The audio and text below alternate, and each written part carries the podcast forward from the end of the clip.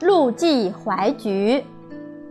三国时期的陆绩，字公绩，是当时吴国人，今江苏苏州人，是个天文学家。父亲陆康曾经在庐江当过太守，与将军袁术私交甚好。陆绩自小受父亲高风亮节的熏陶，深懂孝悌忠义之道。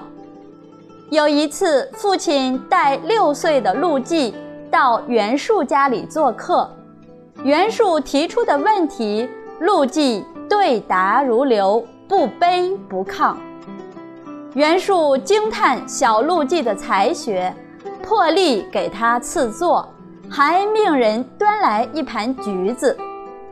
那橘子肉肥汁多，味道极美。陆绩悄悄地往怀里塞了三个，在场的人谁也没有注意到。当他向袁术拜别时，怀中的橘子滚落到地上，主人很奇怪，大笑说：“我招待你吃还不够，你为什么还拿呢？”陆绩说：“我在你家吃到了，母亲爱吃新鲜的橘子，她没吃到，我是为了孝敬母亲的。”小陆绩神色自若，一点也不觉得难堪，因为在他心中。母亲是伟大而神圣的，儿子孝顺母亲是天经地义，没有什么见不得人的。主人听了这一番话，觉得非常的稀奇，这小小的年纪就有这样的孝心，将来肯定是个不同凡响的人物。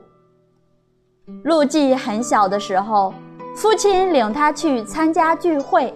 他坐在后面，大人们有的提出用武力解决当今的乱世。坐在后面的陆绩大声说：“这是错的，管仲不是用武力，而是用自己的德行感动各国，统一天下。连我同盟都知道这样，为什么你们大人却不知道呢？”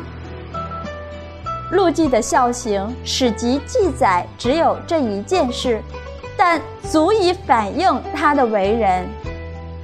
所谓当年橘子入怀日，正是天真烂漫时，纯孝成性忘小节，自古英雄泪如丝。